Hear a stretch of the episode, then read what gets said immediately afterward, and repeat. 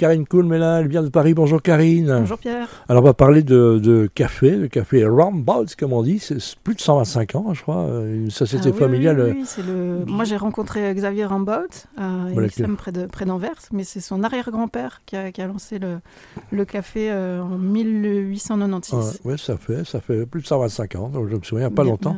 Et alors il y a une petite coupole en plastique dans laquelle on verse de l'eau chaude. C'est comme ça qu'on reconnaît les cafés Rambods. Hein, oui, mais ils ont été très très innovants et c'est ces petites, euh, ces petits filtres. Ça a été les premiers filtres à dosage unique.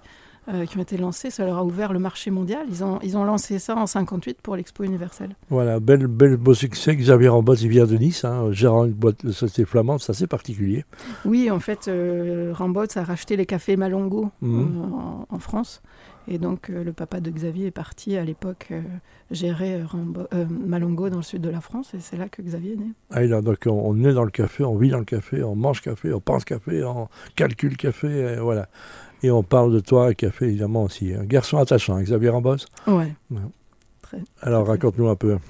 Bah écoute, donc moi je suis, je suis allée à Mixem le, rencontrer. Donc j'ai pu d'ailleurs voir dans, l'entrée de la société le, le, premier euh, tambour à, à torréfier euh, de, son arrière-grand-père qui est là euh, en exposition.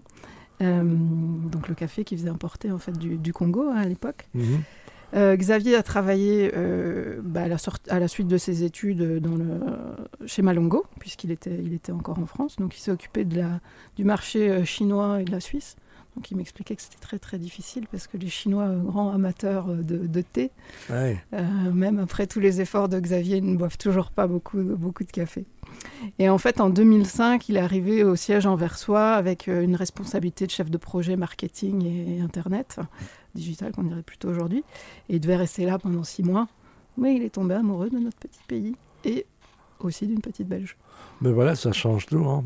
Et c'est du côté d'Anvers en plus. Hein, donc, euh, oui, Xavier est quand même, euh, à mon avis, le, niçois qui parle le mieux flamand. Euh. Oui, ça, donc il n'y en a pas beaucoup. Hein. Bravo à lui.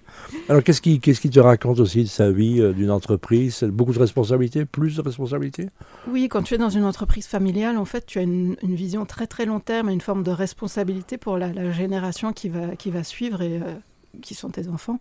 Euh, bah avec beaucoup de chance. Avec... Euh, et, et, ce que tu vas leur laisser, en fait, tu penses vraiment en termes d'héritage. Et puis j'imagine, il y a toute cette pression de. Ben, tu en as parlé du tambour, chaque fois qu'on rentre dans les bureaux, on pense aux, aïeux qui ne sont plus là, mais qui ont permis de créer cette magnifique entreprise. Oui, voilà, il y, a cette continuité avec une forme de, responsabilité. Alors moi, j'ai appris plein de choses sur le café. Je ne suis pas une buveuse de café. Euh, par exemple, c'est la deuxième valeur marchande mondiale après le pétrole. Ah bah Voilà, je ne savais pas. Que, c'est la Finlande qui est premier consommateur au monde. Ah bon? Ils consomment 12 kilos euh, de café, donc de café sec, hein, par an par habitant. Alors que nous, on en consomme la moitié, 6 kilos. C'est déjà, c'est déjà pas mal les Finlandais, bah, il fait noir tout le temps. Donc ils, ont besoin de se réveiller un peu. je ne sais pas. Et donc le prix du café est défini à la bourse de New York. Donc ça, génère de grosses fluctuations en fonction de l'offre et de la demande, ce qui, est, euh, ce qui est une tragédie en fait pour les petits producteurs de, bah oui, parce qu'ils se font un peu squeezer, hein, pour utiliser un, mot idiot. Mais... Voilà. Et, euh, et, donc, euh, depuis, depuis la, le rachat de, de, Malongo, en fait, ils ont adhéré au concept Fairtrade Max Havelaar, qui permet en fait de, payer un prix fixe. Voilà, et euh, un prix raisonnable et, donc euh, beaucoup les producteurs et justes puissent, euh, puissent vivre du produit de leur travail. Et, puis... et donc, ben, en achetant le bon café dans votre supermarché, vous avez un impact direct sur le petit producteur à l'autre bout du monde. Donc ça, je trouve ça assez joli.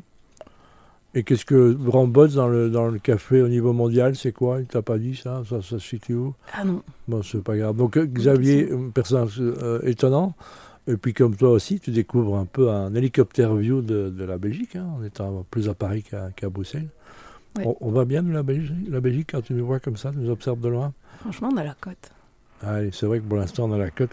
Profitons-en, les amis. Et puis je rappelle qu'il y a un gros événement qui arrive hein, à Paris, les Jeux Olympiques, et on sera à la proche banlieue parisienne, parce que je crois que ça va être chaud là-bas à Paris. Hein. Ouais. Eh bien, on se réjouit d'entendre les prochaines personnalités. Hein, Karine, dès que tu reviens ici à, dans la capitale de l'Europe. Tu es la bienvenue. Merci, beaucoup. Merci Pierre, à bientôt.